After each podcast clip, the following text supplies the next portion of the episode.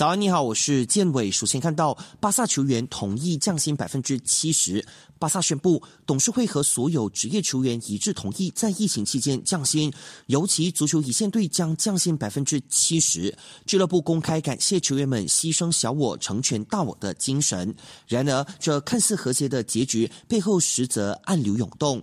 梅西带领巴萨一线队球员发布了集体声明，表明他们由始至终都愿意减薪。之所以这么迟达成协议，他们只是希望通过谈判，让俱乐部低收入的雇员可以领取。百分之一百的工资，不用和他们一起降薪。然而，高层为了尽快达成降薪计划，却将他们推到公众面前施加压力。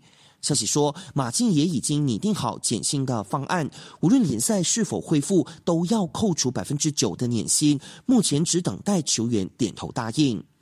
新冠肺炎疫情肆虐，目前我国还有四十八名国家运动员滞留在外国。青体部表示，会继续监督运动员所在国的最新动向，一旦疫情严重，就会安排他们回国。